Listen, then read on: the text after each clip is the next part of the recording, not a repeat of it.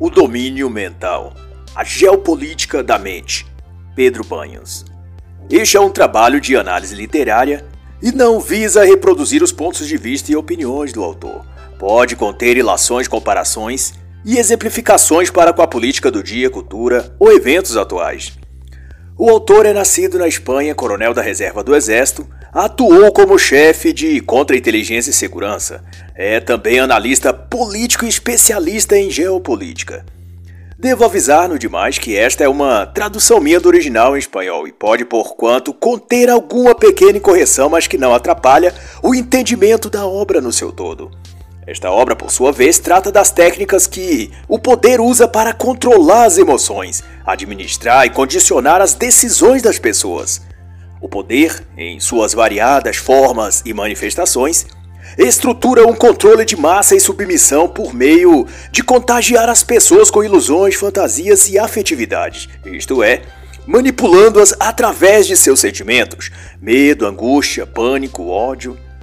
Da ótica do autor, tudo isso se resume a domínio mental, ao que ele descreve aqui como uma geopolítica da mente, que perspassa, por conseguinte, a variados tipos e formas de lavagem cerebral, guerra de informação, cancelamento do senso crítico, estímulo à dependência de grupos ou coletividades e, inclusive, uma desconfiguração da dieta alimentar humana, reduzindo propositalmente os níveis de proteína, glicose e outras substâncias necessárias do corpo e da mente. Grosso modo, Pedro Banhos define todos esses procedimentos como uma invasão de nosso cérebro por técnicas cada vez mais sofisticadas cuja finalidade, no geral, é atingir o máximo grau de vigilância e controle social sobre a população. E na conceituação do autor, a geopolítica hoje já não trata de limites geográficos, mas de um exercício de geopoder de ambições globais, o que significa que cada nação ou bloco de nações já não atuam como interesses econômicos ou de fechar acordos políticos e de comércio exterior, benefícios para si.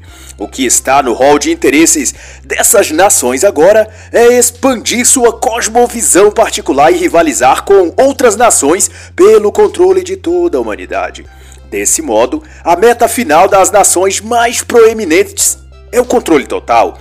Um pelo molde ou bandeira comunista, outro mediante um projeto eurasiano, um outro por uma matiz tecnocrata e assim por diante. E o fato é que para atingir esse fim, independente de qual seja a matriz ideológica do país ou bloco de países, a metodologia é a de atingir as mentes das pessoas, principalmente pelo uso de tecnologias. E no dizer do autor, existe todo mundo de táticas e estratégias truques e enganos perfeitamente planejados, desenhado e implementado para alcançar o poder final, que é o domínio mental. Para banhos, os territórios já não são conquistados na forma física como antigamente, e as nações já não buscam recursos e mão de obra. Atualmente a conquista é virtual e remota e realizada diretamente nas mentes das pessoas, e não é feita apenas ou exclusivamente pelo Estado ou governo, mas por empresas de tecnologias operadas por indivíduos particulares, como por exemplo Google e Facebook. E como é a mente que é subjugada, não é um incômodo para esses novos senhores de escravos de ter de lidar com rebeliões e motins, visto que os escravos mentais dificilmente percebem que o são, e a maioria até reage feliz e complacente, acreditando que Toda a tecnologia disponibilizada pelas Big Techs tem o intuito de fazê-lo desfrutar de uma vida melhor e mais prazerosa. Ou seja, eles acham que não estão numa prisão, só porque não enxergam os muros e grades dela. O domínio mental é tão eficiente porque subjuga psicologicamente sem o uso de força, vai destacar o autor. E ele provoca ainda mais com a seguinte indagação: Não é isso uma forma e tipo de geopoder? Não é esse o tipo mais eficaz de domínio? Fazer um enorme contingente de pessoas terem as mesmas opiniões, comportamentos e ações? E muito dessas táticas psicológicas são tão eficientes que conseguem manipular a mente das pessoas a tal ponto de fazer com que elas ajam contra os seus próprios países, Muitas sabotam suas nações, governos e projetos nacionais imbuídos ou motivados por um sentimento ideológico originado de outros países. Ou seja, destroem as chances de sua nação florescer à custa de implantar um regime supranacional que sequer eles sabem se dará certo, mas mesmo assim aceitam a colaborar com o esfacelamento e desmanche de sua nação, estado, até cidade ou empresa no nível mais local. Exemplo real disso foi o novo modelo de personagem quadrinhos da Marvel em 2021, que anunciou um perfil de Capitão América em cuja história ele satiriza e menospreza os valores ocidentais cristãos, diminui a importância da família, da religião e dos pais fundadores dos Estados Unidos e chega a dizer, numa de suas falas, que o sonho americano é uma ilusão. Dentre outras manifestações desse e de outros ex-heróis dos quadrinhos, desenhos animados ou filmes postos por seus criadores para derruir a cultura de seu próprio país. Nesse mesmo sentido, cita-se o desenho Os Simpsons, a transformação a que vem passando também o desenho Bob Esponja e diversos outros. E dado isso, Pedro Banhos considera que não pode haver uma geopolítica melhor para dominar o mundo. E ele assegura ainda que nos tempos em que vivemos, no plano virtual e físico ao mesmo tempo, quem melhor desenvolver armas para manipular o cérebro e influenciar a mente, maior vantagem terá sobre outra nação. Não há dúvida, finaliza ele, que o verdadeiro domínio da sociedade e o mais eficaz é aquele que se faz pela mente, sem coerção nem repressão física. Controle as emoções para controlar as decisões. E pode ter certeza que as tecnologias modernas de mídia, estímulos de ondas cerebrais e de reconhecimento facial, dentre inúmeras outras, são produzidas com largo interesse em aumentar esse controle e influência psicológica sobre a sociedade. Mas o apontamento que Pedro Banhos faz vai mais além. Segundo sua observação, as técnicas para controlar mentes e corações vêm de muito antes das tecnologias modernas e internet. Além disso, na ótica do autor, aspectos dentro das religiões, ou algumas delas, já eram incorporadas como táticas de manipulação mental. E mais usado ainda foram o rádio e a televisão, por meio de seus programas, especialmente filmes, séries e novelas. Todos esses meios foram ao longo dos anos perfeitos instrumentos para gerenciar as emoções e vontade das massas.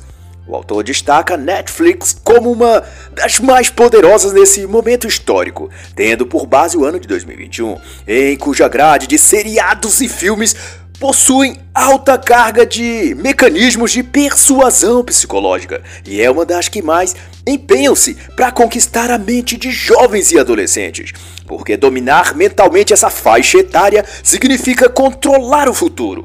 A Netflix está sim tornando-se especializada em neurocomunicação e neuromarketing. E eu acrescento à lista a empresa chinesa TikTok, que aderiu inclusive a uma forte campanha de divulgação em todas as redes sociais, onde aparecem atores e artistas famosos promovendo o aplicativo, que está também dando às pessoas oportunidades financeiras de ganharem dinheiro com vídeos no TikTok. E não se engane o leitor que achar que tanto empenho e investimento de milhões de dólares só nessa campanha trata-se apenas de interesses comerciais e de gestão de mercado. Há um jogo político, cultural e ideológico que se introduz nessa trama, que é tanto ou mais política do que empresarial.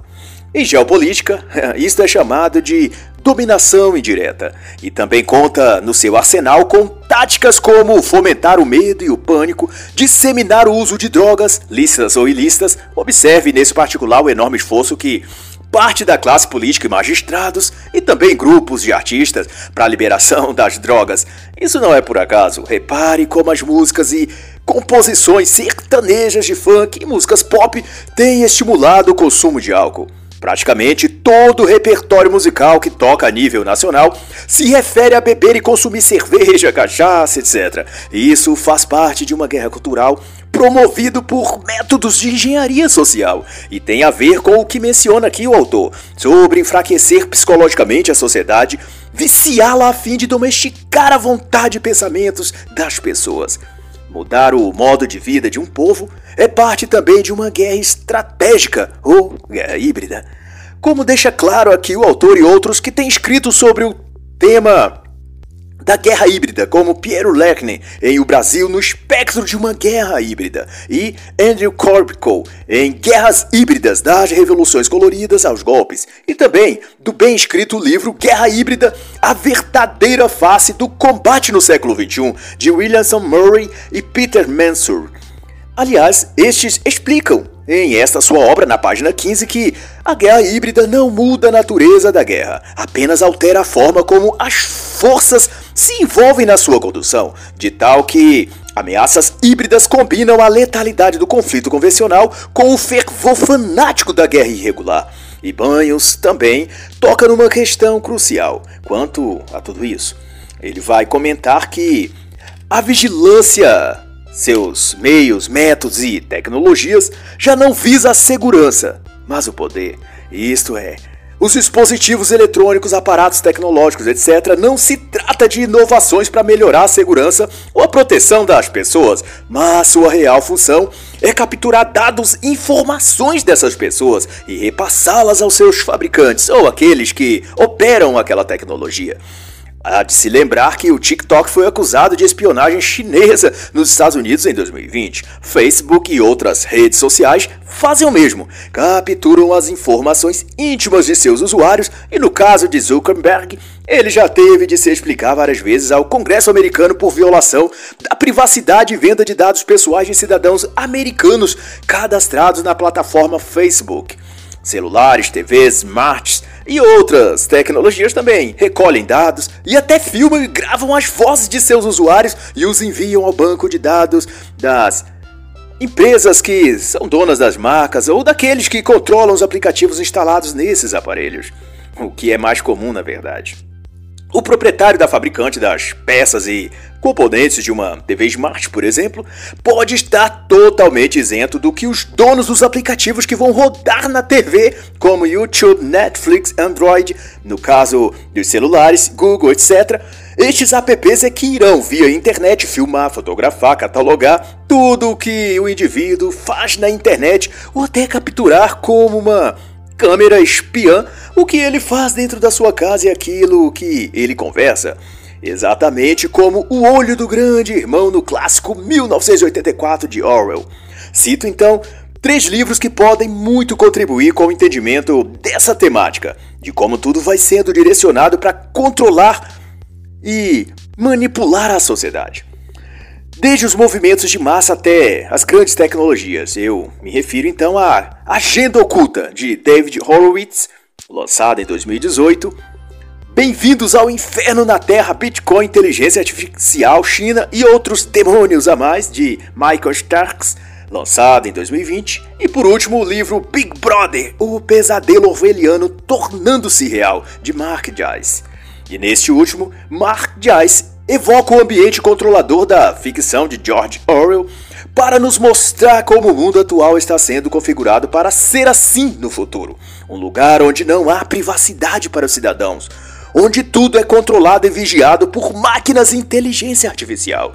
E uma pequena elite domina tudo com punho de ferro.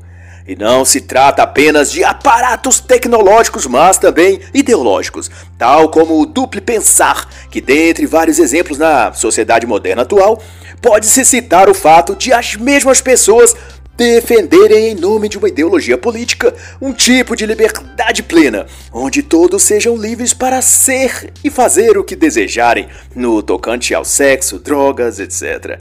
E ao mesmo tempo, tais pessoas conservam em suas mentes a escravidão a esses vícios. Ou seja, falam de liberdade, de serem livres, ao passo que o que estão a defender é o aprisionamento pelos vícios sexuais e narcóticos em geral. Tem em suas mentes o duplo pensamento de liberdade e servidão ao mesmo tempo, sem perceber que ambas coisas são antagônicas por definição. É como querer dizer que a pessoa deve ter o direito de ter liberdade para ser escravo do que quiser. Mas se ela for escravo, logo ela não é livre.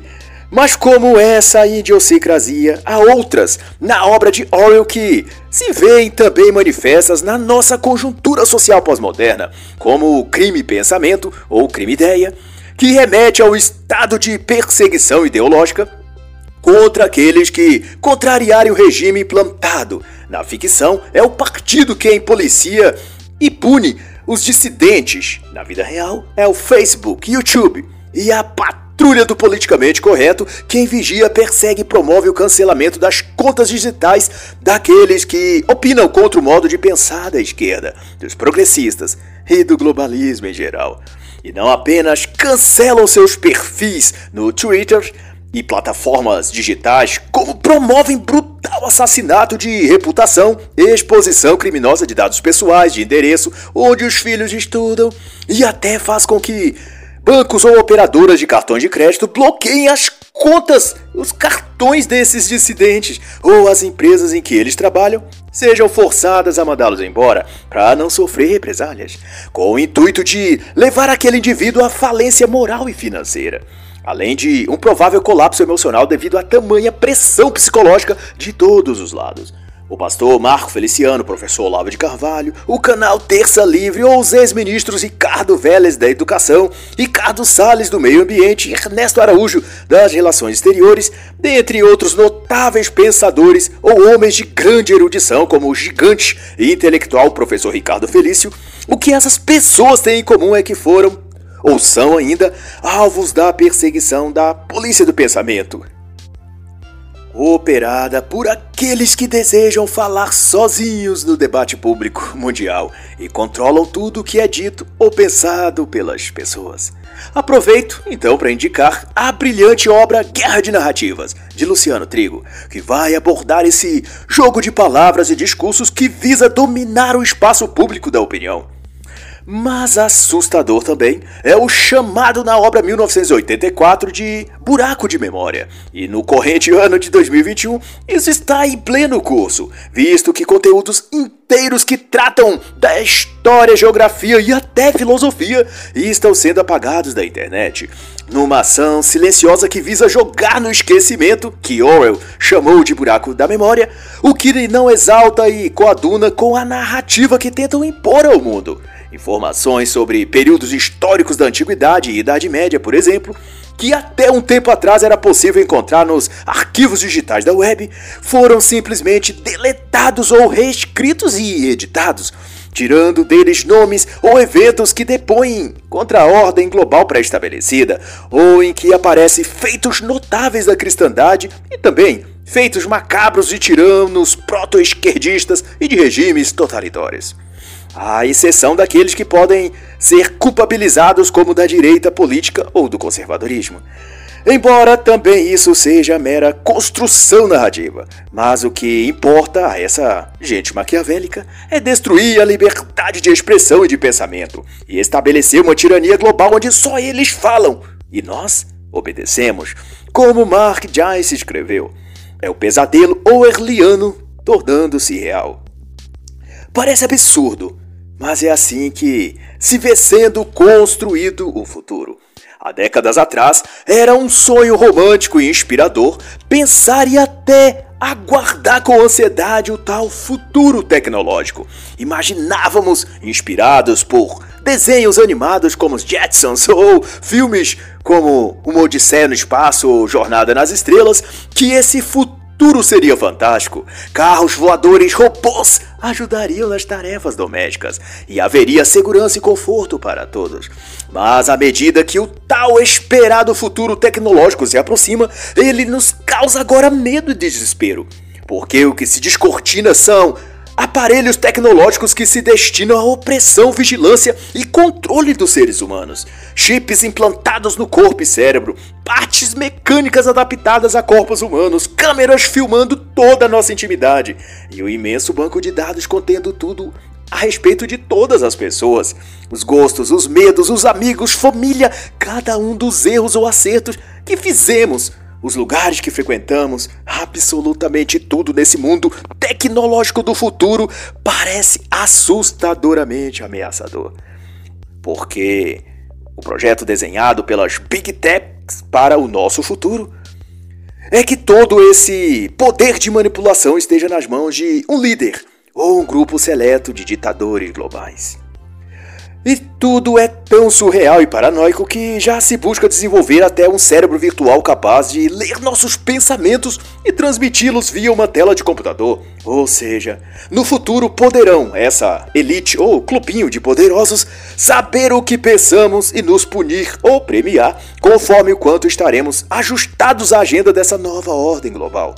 É tudo tão insidioso que em países como no Chile e outros já se mobilizam-se para incluir na constituição desses países leis de neuroproteção que se aplicaria no sentido de defender o direito do cidadão a ser dono de seus próprios pensamentos. São os chamados neurodireitos e visa impedir por lei que cidadãos sejam punidos por seus pensamentos, já que as tecnologias do futuro a serviço de governos ou líderes globais rastrearão os pensamentos das pessoas, podendo até criminalizá-los por causa destes pensamentos. Digamos, se for fora da caixinha. De um modo não politicamente correto, como querem os globalistas satanistas das big techs da ONU, China, Bilderberg. Bizarro tudo isso, mas é real. E o que torna possível fazerem isso é o fato de estarmos alimentando o banco de dados deles com informações físicas, psíquicas e emocionais a nosso respeito há anos. E tudo, é claro, com a adesão voluntária dos escravos emocionais que, a cada novidade tecnológica, correm para aderir e utilizar para se sentirem fazendo parte de uma evolução tecnológica revolucionadora. No fundo, talvez sejam apenas pessoas vazias e carentes em busca de algum sentido existencial, que por nunca se voltarem verdadeiramente para Deus, optam por aplicativos da moda, que mudam a cada mês, ou mergulham na última rede social do momento, apenas para se preencherem da sensação de que estão numa jornada existencial de crescimento. de que são modernas, de que são chiques ou de que estão atualizados, antenados com a tecnologia, quando na verdade são feitos de ratos de laboratório, de cobaias de experimentos sociais que as big techs e seus comparsas usam para desenvolver sistemas cada vez mais manipuladores. Aplicativos que faz a pessoa parecer mais velha Aplicativo para fazer vídeos engraçados. Aplicativo para modular a voz comicamente. Aplicativo de namoro, de sexo, disso, daquilo. É tudo uma cesta de ofertas gratuitas de aplicativos que no fim só consomem o tempo das pessoas, as infantilizam e servem de espião, capturando dados e bioinformações e repassando para as megas corporações que criam e gerenciam esses apps. Mas, como diz o ditado, o que seria do cavaleiro sem um cavalo para montar, não é mesmo? ou seja, o que seria das Big Techs sem aquelas que. Ou aqueles que abrem mão, conscientes ou inconscientes, de sua privacidade só para se sentirem conectados com o mundo moderno e o avanço tecnológico. Na obra, a qual gosto muito, Se Deus Existe Porque Existem Ateus, A Descrença e a Fuga de Deus, escrita por Robert Charles Sproul, ele enseja no capítulo 8 que a busca humana por autonomia, que há uma crescente tendência no Estado moderno de uma adesão a um tipo de demagogia política, em o qual a mente das pessoas são encarceradas numa espécie de veto a Deus que na prática significa as pessoas tenderem a declarar fé em Deus ou algo do tipo, mas não permitirem de fato que Deus tenha soberania em suas vidas. Deus, neste caso, seria um tipo de Rei que não faz nada. Um Deus que reine no nome, mas que não seja verdadeiramente soberano. É o que escreve Sproul na página 152. Dessa perspectiva, é como se o cidadão de qualquer nacionalidade aceitasse o governo político sobre suas vidas, por mais invasivo e autoritário que seja, mas resiste em aceitar o governo espiritual de Deus sobre si, de alguma forma introjetaram a premissa falsa de que deixar Deus reinar significa eles perderem a liberdade, deixarem de ser livres. Mas ser livres, no sentido que acreditam, é deixar de fazer o que querem, inclusive todo mal e pecados que desejam cometer. Eles sentem repugnância em relação a Deus. Porque aproximarem-se de Deus exigiria deles que abandonassem a vida corrupta e devassa que acostumaram-se a viver. E a parte onde isso tudo faz conexão com a temática abordada por Pedro Banhos nesta obra é que, como também disse Charles Sproul, a libertação moderna envolve uma revolta contra a autoridade de Deus. E daí as pessoas, as sociedades humanas, buscam através do Estado um outro fator de influência que substitua Deus em suas vidas. E neste caso, a tecnologia, o avanço científico, a moda, as distrações, tudo pode servir para entorpecer os sentidos e produzir um impacto existencial nessas pessoas. De modo que elas sejam preenchidas de sentido, de significado ou de razão de viver, embora essa sensação só dure até o próximo lançamento ou novidade tecnológica, de tal que precisem ser continuamente alimentadas com novos joguinhos online, redes sociais, aplicativos, etc, etc. É por isso que Gary Valterklos, editor da obra Guerra de Cosmovisões nomeia essa nossa cultura de evolucionada, ao invés de evoluída, como querem dizer. Pois não está a humanidade caminhando evolutivamente, mas apenas produzindo uma espécie de inchaço existencial que tende à ruptura e não ao crescimento evolutivo nem nada do tipo. Tanto mais vê-se que esse estado de dominação, ou melhor, a relação entre dominados e dominantes, entre a seleta elite do Vale do Silício e a população comum está cada vez mais interseccionada ou mediada pela ciência, ou, para ser mais preciso, pelo cientificismo, pela metaciência. E o carro-chefe disso é a neurociência, sendo esta aplicada a praticamente todos os campos: cultura, política, economia, comportamento, em todos os sentidos. Esse conhecimento neurotecnológico está sendo desenvolvido para incorporar-se a toda a vida humana e dar a poucos o poder de controlar a vida de muitos. O controle das sociedades, postula então o autor, começa com o cérebro do indivíduo. Quem manipular os processos cerebrais obterá o poder social absoluto. Doravante, isso aponta para um totalitarismo tecnológico onde chips cerebrais controlarão a atividade neuronal e cognitiva dos seres humanos, sendo que as pesquisas nesse campo são hoje produzidas pelo ramo denominado transhumanismo ou humano pós-mais. E de tão avançados são esses estudos pós-humanos que não haveria como comentá-los aqui. Porquanto deixo a indicação veemente das leituras de Transhumanismo, a história de uma ideia perigosa de David Livingstone, além do humano, da animalidade ao transhumanismo, de Charlie Blake, a pandemia do transhumanismo, de Aaron McCullen, e a revolução transhumanista, de Luke Ferry. E se o transhumanismo tivesse de ser definido em poucas palavras, se diria que é um sistema de junção ou integração da biologia humana com a inteligência artificial é a fusão do biológico com o tecnológico, da biologia com a tecnologia. Mas o grande fato por trás disso é que toda essa ascensão tecnológica está a serviço de uma tecnocracia que tenta exterminar a liberdade de pensamento e a liberdade de expressão, que ao fim se resume em duas palavras: domínio mental. Hum. E de acordo com o autor, esse processo passa por três estágios: a manipulação social, depois o domínio mental e por último, o domínio mundial. E da reflexão de Pedro Banhos, tal como o sapo cozido em água morna, assim somos aquecidos por aplicativos atraentes, ferramentas online, distrações tecnológicas, enquanto nossas liberdades, privacidade e direitos vão sendo violados sem que as pessoas enxerguem que estamos sendo cozidos lentamente sob a água morna.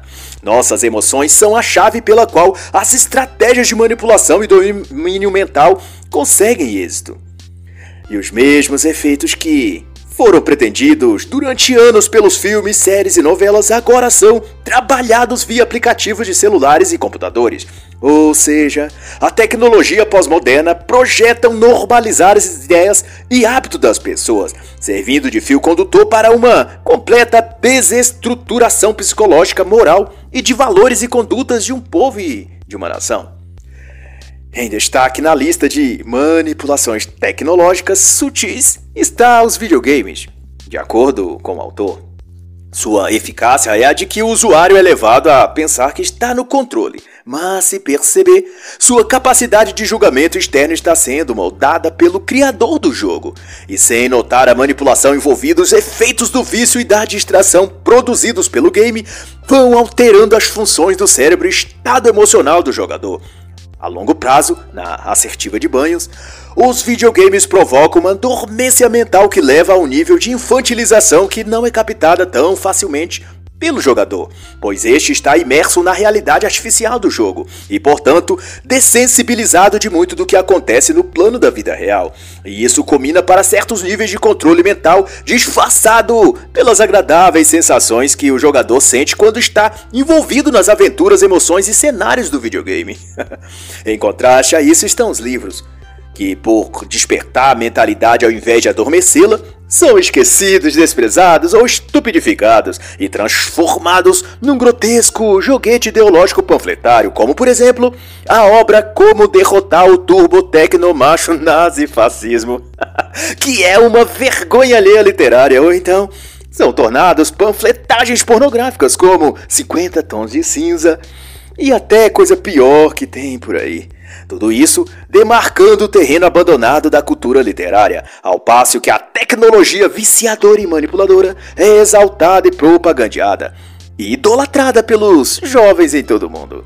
E chegará, para tristeza minha, um tempo onde os livros serão queimados junto com os que ainda ousarem lê-los, tal como descrito na excepcional obra Fahrenheit 451 de Ray Bradbury na distopia, o mundo e a sociedade do futuro tornou-se inimigos da leitura, e a missão dos bombeiros não é apagar incêndio, mas atear fogo aos livros e às casas dos seus proprietários.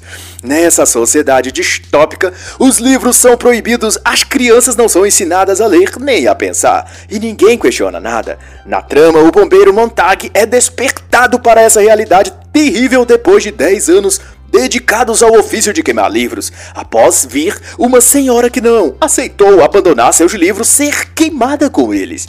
E a partir desse evento, ele vai percebendo que os entretenimentos são jogados à sociedade como receitas da felicidade. Mas o inverso é o que ocorre: quanto mais entretenimento, menos raciocínio. Ao silenciar os livros, Montag chega a essa conclusão. Silencia-se também as ideias o pensamento próprio e a capacidade de sentir. Faço esse adendo aqui para comentar desse livro porque eu considero de leitura obrigatória a todos os que prezam pela pessoalidade, pela liberdade de pensamento e de opinião. E também considero o livro em questão um esboço do que caminha para ser o nosso futuro. Vede, por exemplo, um diálogo entre Montag e Bert, que expõe claramente o ambiente que se está delineando para a nossa cultura moderna. A coisa não veio do governo, disse Pitt a Montag. Não houve nenhum decreto, nenhuma declaração, nenhuma censura como ponto de partida. Foram a tecnologia, a exploração das massas e a pressão das minorias quem realizaram a façanha. No início, como fica evidente, não proibiram os livros, apenas liberaram o entretenimento e cada um escolheu por si. Na época que Bradbury escreveu esse livro, a revolução cultural pela qual passava o mundo era determinada pela TV. Era o período em que a televisão chegava aos lares e tornava-se o centro irradiador da nova cultura. Dava-se início. Era o momento triunfal de uma família comum se sentarem todos em volta do aparelho de TV para assistir sua programação. Tal como agora no século XXI, a sociedade se encontra obcecada em torno dos aparelhos de celular, onde o ápice do dia de um sujeito é ele tirar o celular do bolso ou da mochila e olhar hipnoticamente para a tela, vendo e ouvindo as mensagens e atualizações do WhatsApp, TikTok e Facebook. E Pedro Banhos constata então que os sistemas eletrônicos e vazios de conteúdos intelectuais abduziram as mentes, roubaram das pessoas a capacidade ou prazer de pensar. E posto isso, é cada vez mais verídico a assertiva da página 53 do livro Fahrenheit 451, que diz que não há necessidade de queimar livros se o mundo se encher de pessoas que não lê, não aprende e não sabe. Mas banho também alerta para outros tipos de manipulação social, como a comida ou a indústria de nutrição alimentar, para ser mais preciso, que tanto compreende a produção global de alimentos como também os hábitos alimentares, dietas, etc. Na conceituação do autor, a questão alimentar também denota técnicas de controle e uma das mais comuns é a redução por força ou indução mental dos níveis de caloria, proteínas que as pessoas consomem. Na era atual, as mudanças no cardápio alimentar têm sido justificadas em nome das mudanças climáticas e para salvar o planeta Terra. E no sistema de escravidão moderna que tentam impor a nós, a proteína animal tende a ser extinta ou reduzida substancialmente e substituída por carne sintética, com cheiro e gosto de carne, mas sem as propriedades energéticas que o nosso desenvolvimento cognitivo e cerebral necessita. E outro aspecto das técnicas de domínio mental mostrados pelo autor são as estatísticas, que por sua vez estão quase invariavelmente alinhadas às redações de jornais e jornalistas em geral. Nesse particular, os jornais já recebem as notícias prontas e acabadas de agências internacionais e repercute, portanto, o viés ideológico daquelas agências, de maneira que a mídia nacional torna-se um propagador de valores, ideias e cosmovisões que não refletem os anseios ou raízes do país em questão, mas de grupos internacionais com interesses globalistas. e quanto a isso, o autor vai dizer que a quebra de geração se dá, portanto, pelo fato de que a transmissão de valores e conhecimentos dentro da família tem sido substituídos por aprendizagem de mídia, numa espécie de aculturação eletrônica em que a transmissão cultural está toda sendo pautada pela mídia. E esse padrão é tão importante impositor e opressivo que o jovem ou adolescente que não segui-lo simplesmente é excluído do rol social de amigos ou contatos das redes sociais.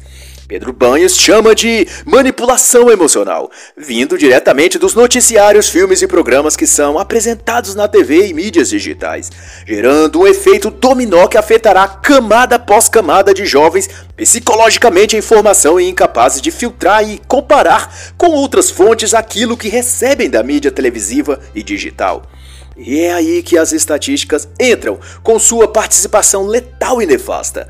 Mostra-se um gráfico, um quadro com imagens em pizza, colunas ou setas subindo ou declinando. E daí, o apresentador ou apresentadora fala em aprovação ou reprovação do governo em elevação ou queda disso ou daquilo, e com isso conseguem manobrar a opinião pública ou os jovens e adolescentes que normalmente são os mais vulneráveis emocionalmente, seja em opiniões sobre política, governo, eleições, violência contra a mulher, a injustiça social dos negros, dos criminosos ou do que for. Qualquer que seja o discurso protagonizado pelos meios de comunicação, ele tende a encontrar eco na alma e coração do público juvenil, principalmente, ainda que estes, no fundo, nada entendam sobre quaisquer dessas questões.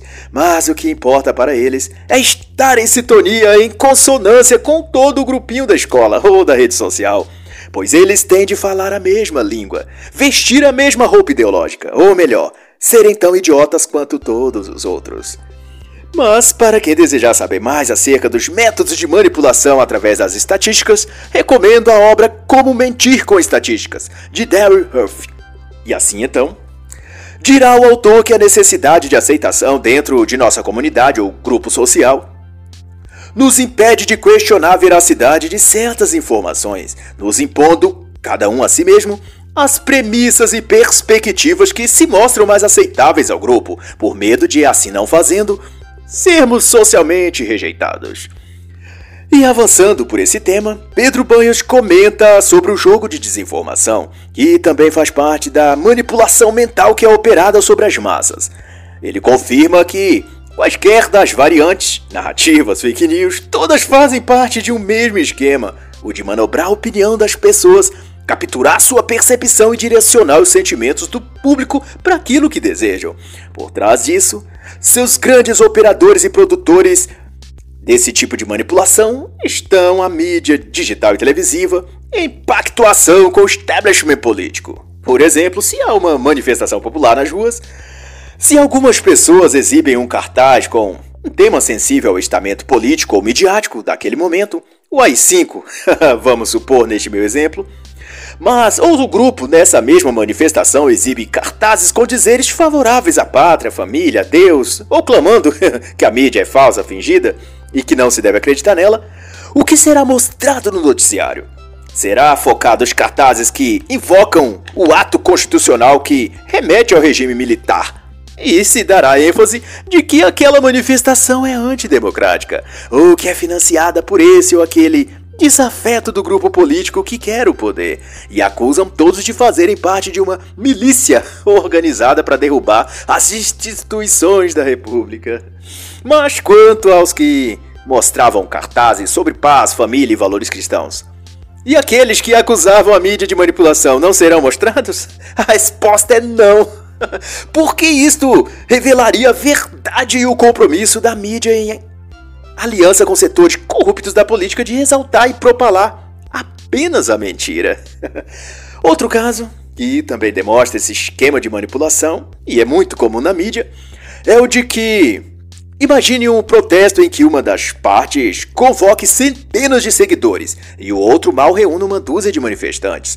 Se as câmeras filmarem apenas o pequeno grupo e dar ênfase a este, parecerá que o lado da minoria é que são os mais fortes e numerosos. Do mesmo modo, se uma agência de pesquisas for é, que faz determinada enquete numa região da cidade em que, de antemão, ela sabe que a maioria ali tende a uma determinada posição política, ideológica ou coisa do gênero. Quais são as chances de o resultado da pesquisa ser aquela que já se esperava? ai ai.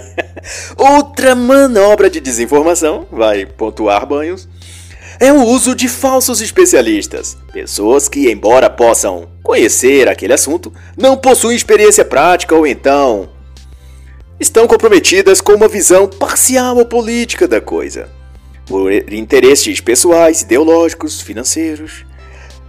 É de praxe nesses casos a mídia ou imprensa, interessada no que o suposto especialista tem a dizer, elogiar ao máximo e exaltar o currículo e credenciais daquele especialista, mas omitir algum ponto fraco de que lhe falta experiência prática naquele assunto ou que o tal especialista é apadrinhado por algum político, coisa similar.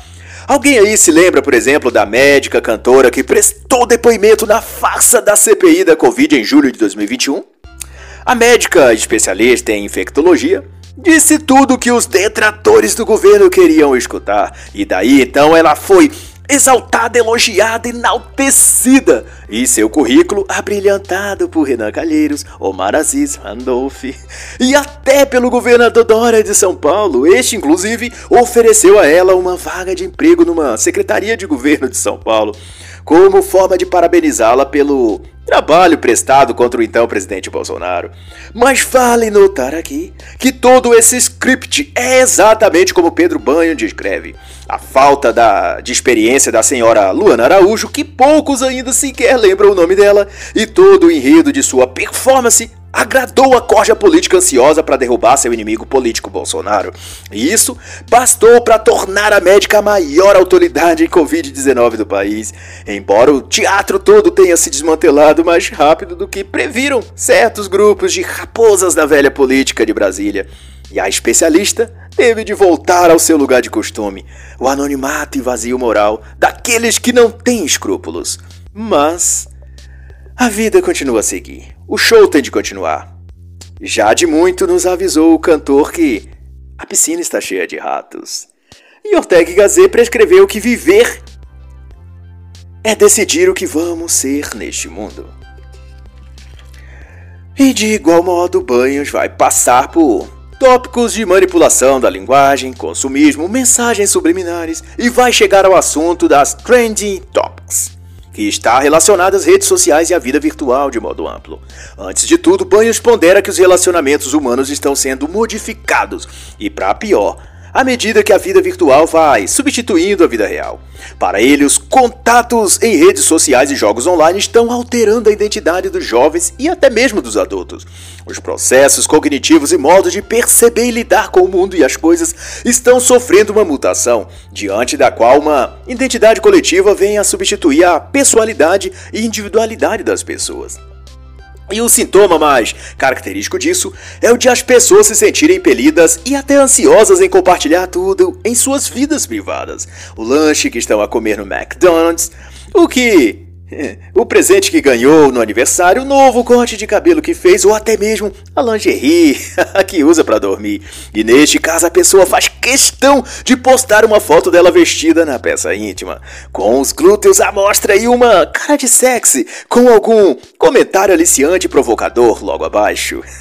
Quem não tem na lista de contatos no WhatsApp uma dessas que vive a colocar no status fotos dela vestida ou desvestida, sei lá, de calcinha ou baby doll ou de biquíni bem sensual, mas também dos sem noção que postam tudo o que fazem. O término do namoro, o novo namoro, o desemprego, o novo emprego, o chocolate que ganhou do encarregado ou gerente, é, que ele deixou para ela em sua mesa de trabalho, mas claro, com o recheio de segundas intenções.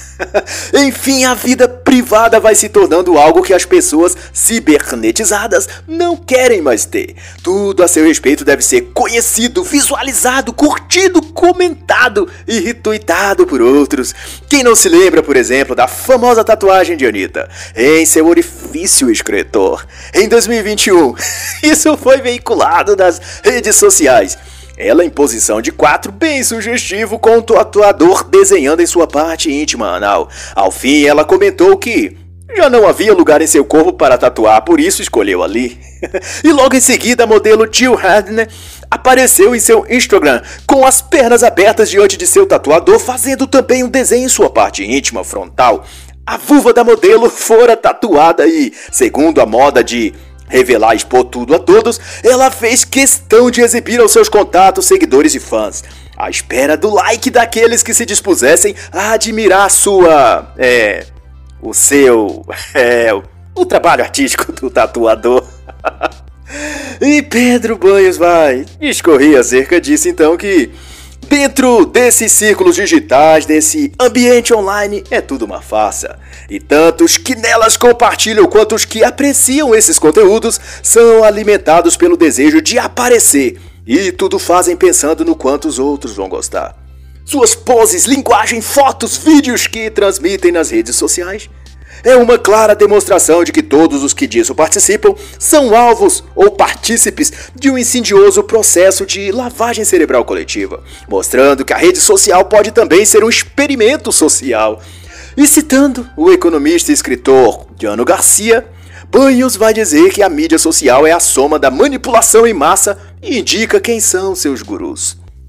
E desse conjunto de coisas é que surge então na rede social Twitter o divulgado termo Trending Topics, que se refere às palavras e frases que mais se repetem nos tweets, elevando um tema ou assunto para que seja mais visto e comentado do que outros, que não aparecerem no topo de tendências, sendo que os 10 tópicos mais retweetados ou citados serão os mostrados em evidências pela plataforma digital Twitter.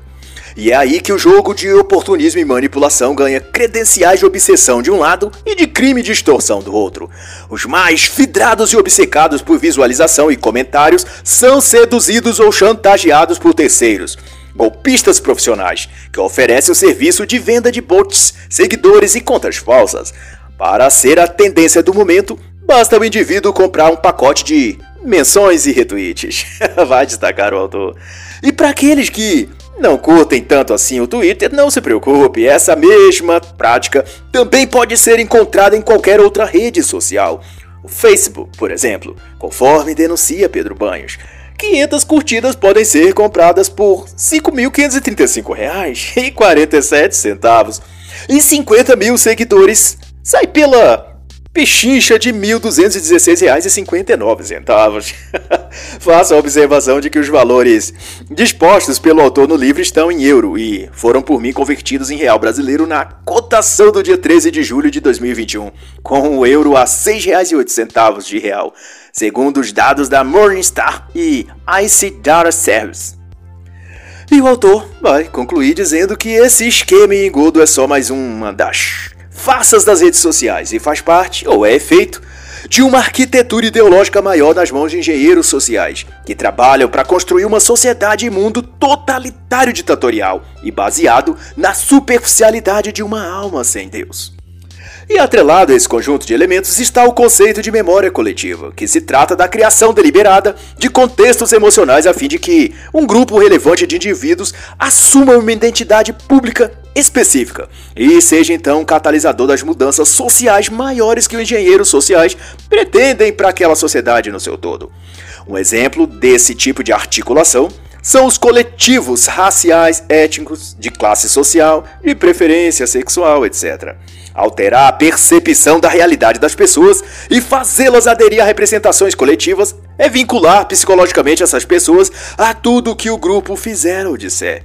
E essa é a tática mais eficaz quando se trata de manipular grandes contingentes de pessoas. Na explicação do autor, é uma construção sociopolítica de uma mentalidade de rebanho baseada em estereótipos como cor da pele, lugar de nascimento, opção sexual.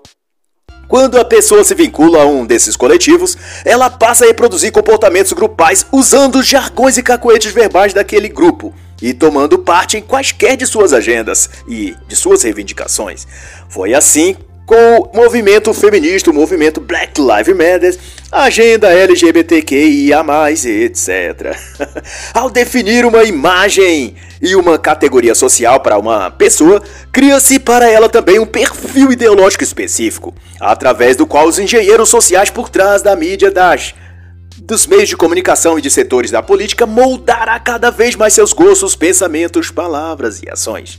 E esse quadro social visa ser profundamente emotivo e é feito assim para que esses arquitetos sociais que manipulam esses coletivos possam inspirar neles os sentimentos adequados a cada situação ou momento. Instilam neles o ódio quando querem derrubar um representante político, por exemplo.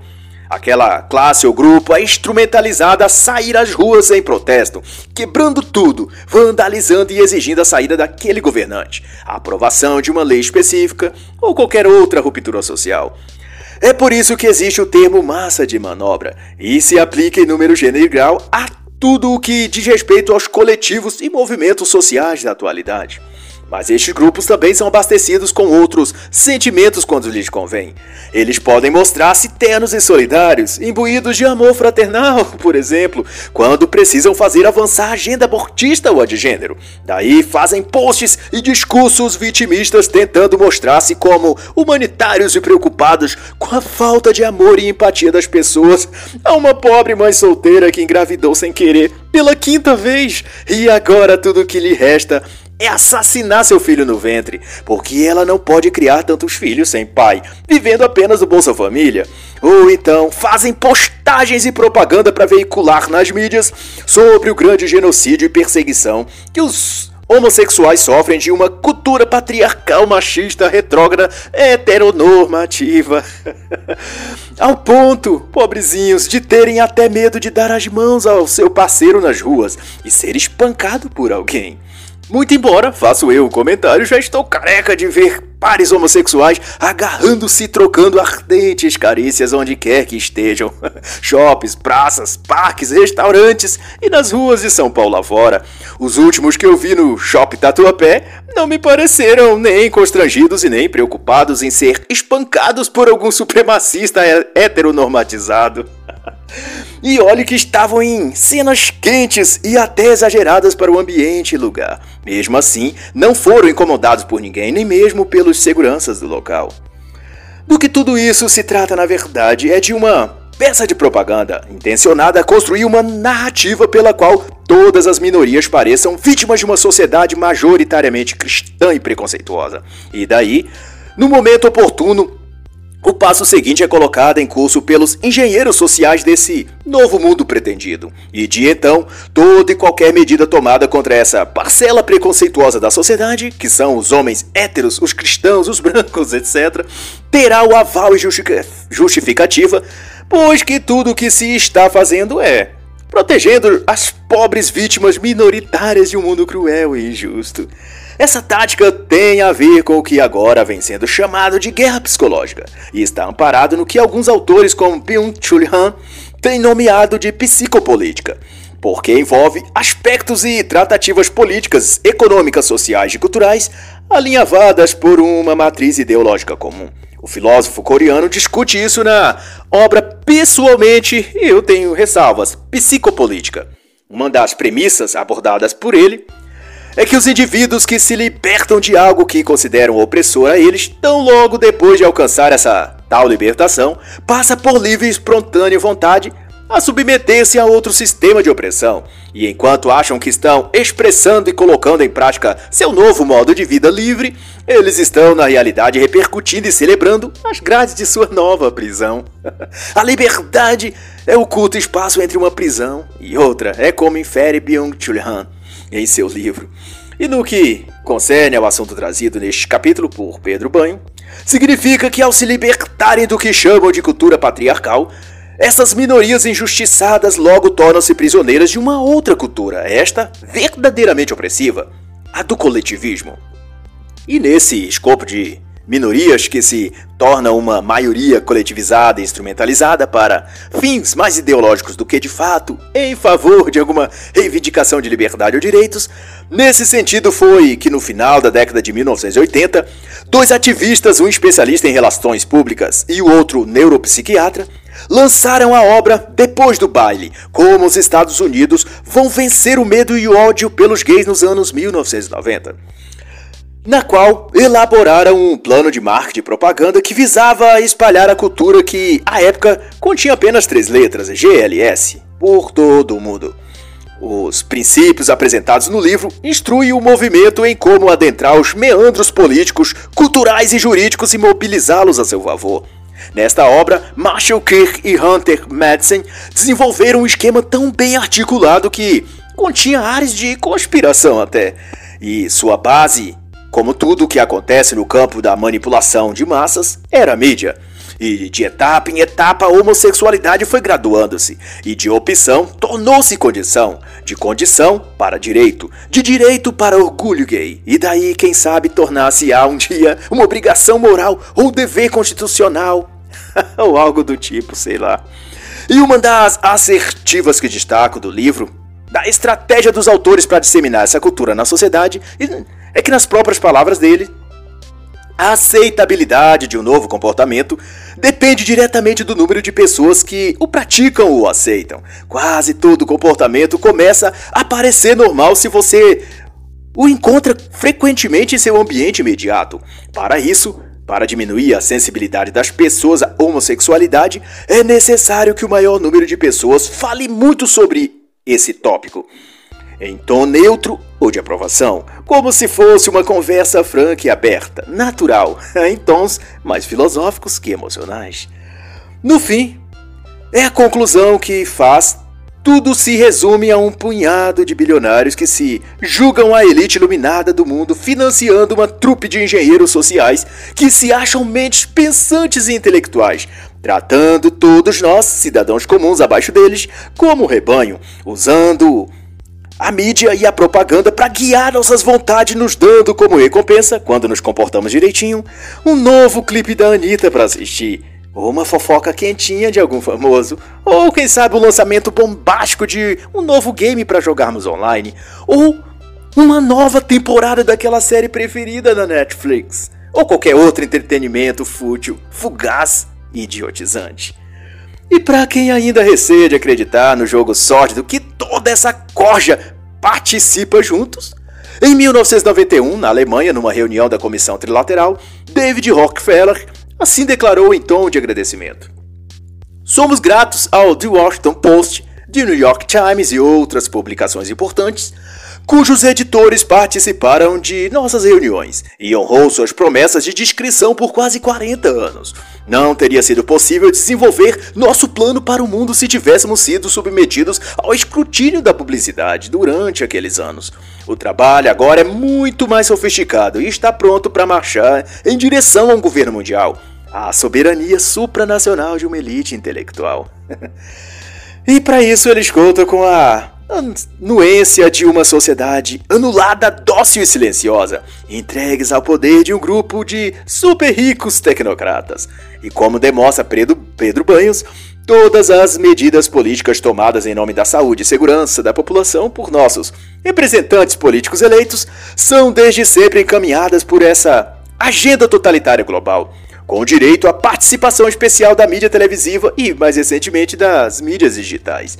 Sendo assim, à medida que mais tecnologias vão sendo criadas, vamos sendo moldados para nos tornarmos uma sociedade psicocivilizada. E o próximo passo desse processo de domínio mental será a neuroestimulação cerebral, a partir de um chip implantado no cérebro humano, por onde uma interface de comunicação estará em permanente contato com o cérebro ou mente virtual global de onde sairá todas as diretrizes, comandos e orientações salutares para o nosso bem-estar.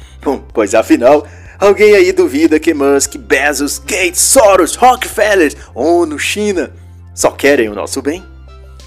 E tudo o que você precisa fazer então é dizer sim e amém para tudo que vier deles. E se você for dominável, digamos assim, o bastante e submisso ao nível máximo, quem sabe você ganha a chance de se tornar um ser humano máquina, um híbrido, um pós-humano. E assim, servir aos seus mestres com mais devoção. Quem sabe com um pouquinho mais de sorte, até elevado de idiota comum para um tecno-idiota. e para concluir, deixo registrado o adágio citado por Pedro Banhos numa das partes do livro. Raros são aqueles momentos felizes em que você pode pensar o que sabe e dizer o que pensa. E assim encerra a análise da obra O Domínio Mental, a Geopolítica da Mente, de Pedro Banhos.